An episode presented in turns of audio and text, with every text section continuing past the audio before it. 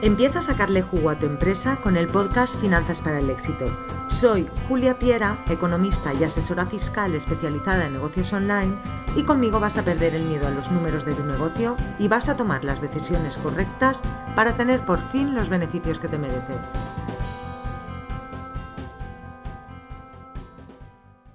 Bienvenido al podcast de Finanzas para el Éxito. En estas circunstancias excepcionales, he creído conveniente adecuar el contenido del podcast al estado de alarma actual. El estado de alarma es doble. Por un lado tenemos el estado de alarma decretado por el Gobierno y por otro tenemos el estado de alarma en el que se encuentran tanto autónomos como pequeñas empresas que han tenido que cerrar sus negocios o que no saben cómo van a ser capaces de afrontar los pagos que se les vienen encima.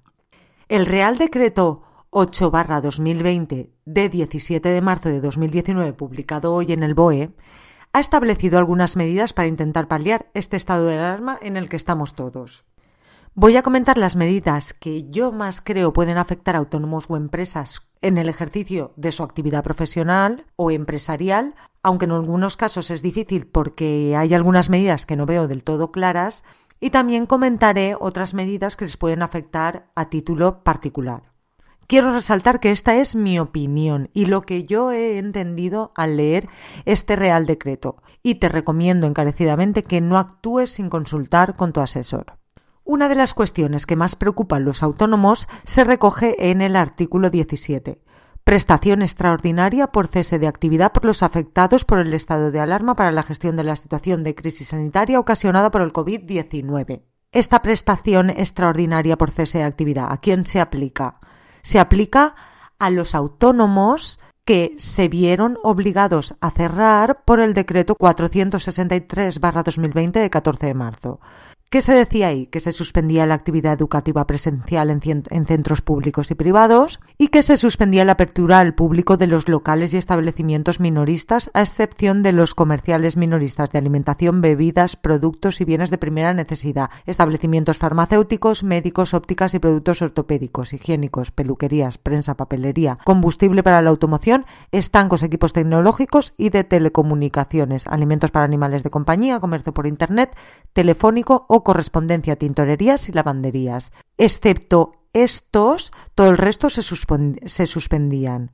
Entonces, por el mero hecho de haberse decretado el cierre de estos establecimientos de comercio minorista, tienen derecho a la prestación por el cese de actividad. Ya está demostrado el cese de la actividad.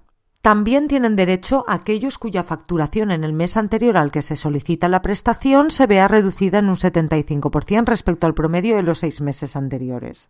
Vale. En este caso, yo creo que vamos a tener que esperar a abril, porque no vamos a poder acreditar el descenso de las ventas en un 75% de marzo hasta que estemos en abril. Entonces, vamos a tener que esperar. Además, se ha de cumplir los siguientes requisitos. Estar de alta, justificar la reducción de la facturación en un 75%, estar al corriente de los pagos de la seguridad social o, si no lo estás, pues te concederán un plazo para que te pongas al día. ¿Y qué recibiremos?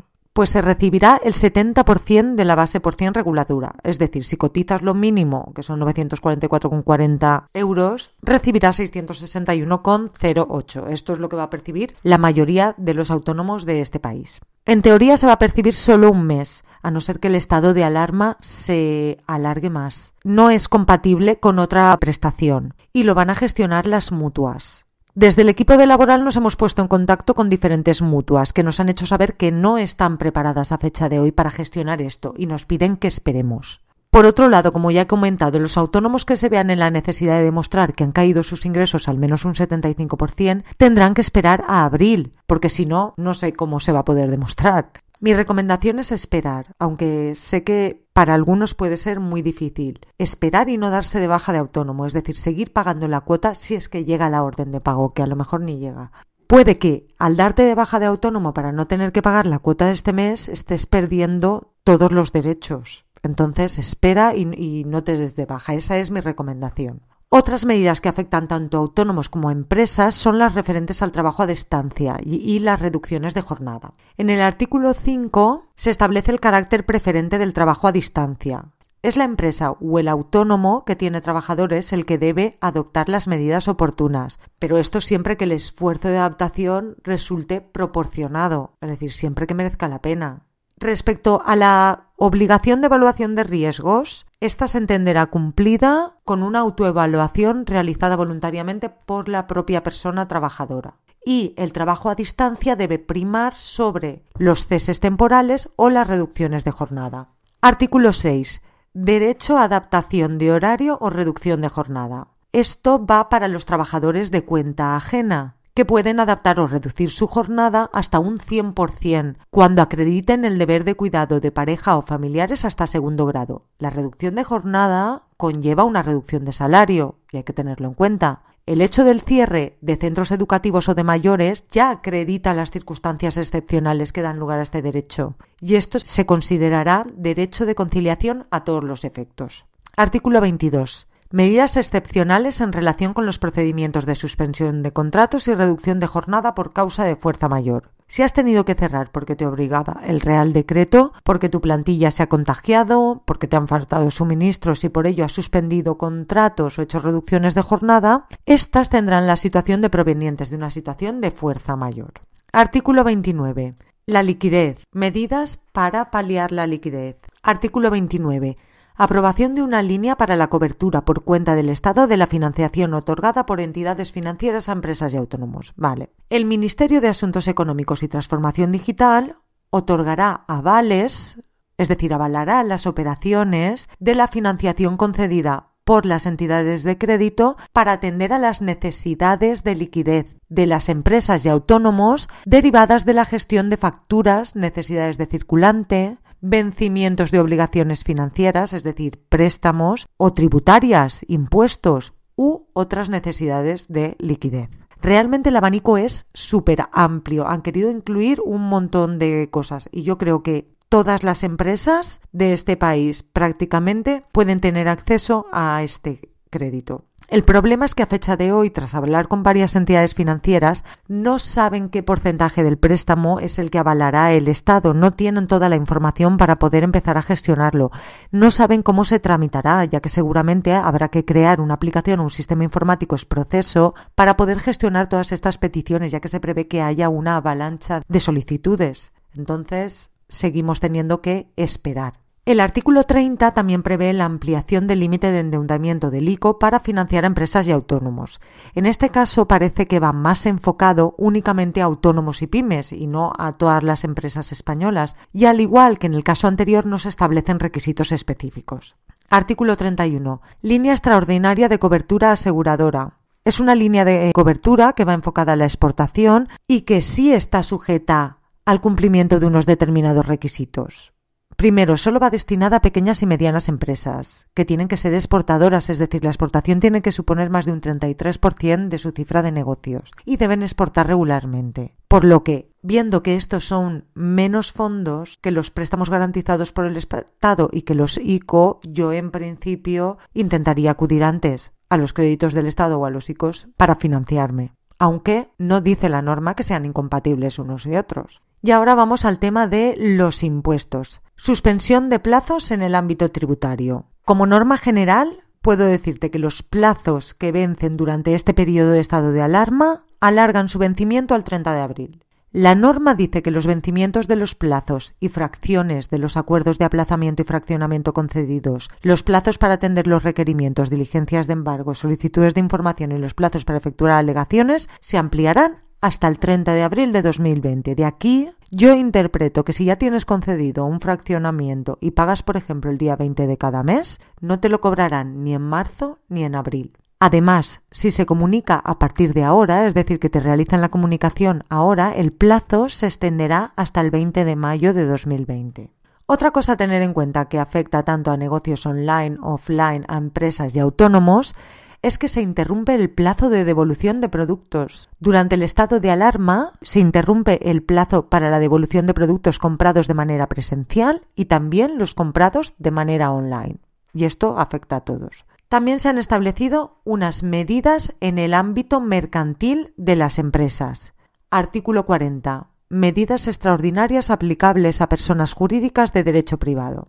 ¿Qué recogen estas medidas? Las sesiones del Consejo de Administración se podrán celebrar, aunque no esté previsto en los estatutos, por videoconferencia y se entenderá celebrada en el domicilio de la persona jurídica. Los acuerdos pueden adoptarse por escrito y sin sesión, siempre que lo decida el presidente o lo soliciten dos miembros del órgano. El plazo de tres meses a contar desde el cierre del ejercicio social para formular las cuentas anuales queda suspendido y se reanudará por tres meses más desde que finalice el estado de alarma. Es decir, normalmente se formulaban cuentas tres meses después del cierre, que suele ser 31 de diciembre, se formulaban el 31 de marzo. Ya no se van a formular el 31 de marzo. Este periodo ha quedado suspendido y cuando finalice el estado de alarma añadiremos tres meses más. ¿Qué es lo que tendremos de plazo? Bueno, tendrán los órganos de gobierno de plazo para formular las cuentas anuales. La Junta General Ordinaria para aprobar las cuentas anuales se reunirá necesariamente tres meses después, dentro de los tres meses siguientes, desde que finalice el plazo para formular las cuentas anuales.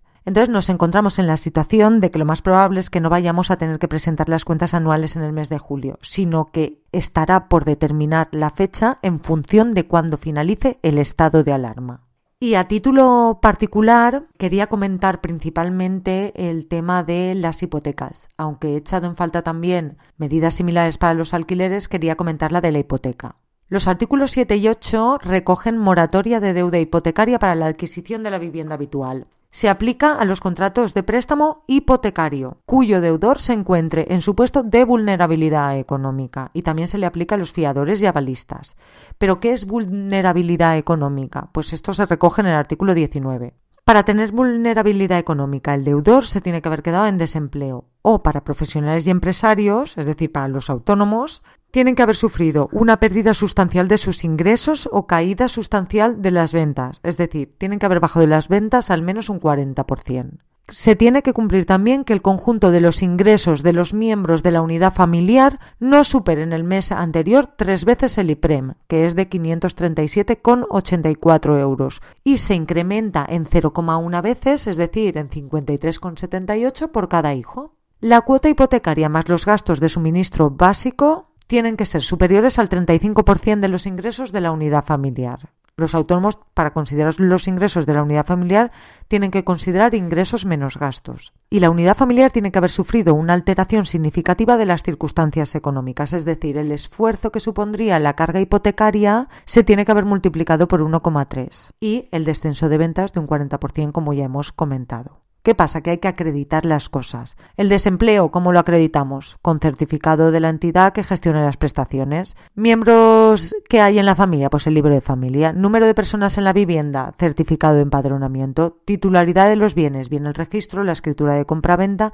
Y después también hay que rellenar una declaración responsable del deudor por considerarse sin recursos para que se le aplique esta ley. Hay que tener en cuenta también los artículos 12 a 16, en los que se regula la solicitud, concesión, efectos y otras consideraciones de la moratoria. Puede solicitarse hasta 15 días después del fin de la vigencia de este decreto. Hay que aportar toda la documentación y solicitarlo. La entidad bancaria tiene 15 días para implementarlo. Pero ojo, el que finja esta situación o vaya ajustando sus ingresos para encontrarse en esta situación tendrá que asumir los daños y perjuicios ocasionados. Y esto es todo por hoy. A medida que se vaya recibiendo nueva información, os lo haré saber. Gracias por escucharme y nos vemos en el próximo episodio. Y hasta aquí el episodio de hoy de Finanzas para el Éxito. Si te ha gustado, suscríbete, deja tu comentario y si crees que puede ayudar a alguien, gracias por recomendarlo. Te espero en el próximo episodio o en juliapiera.es. Gracias por escucharme.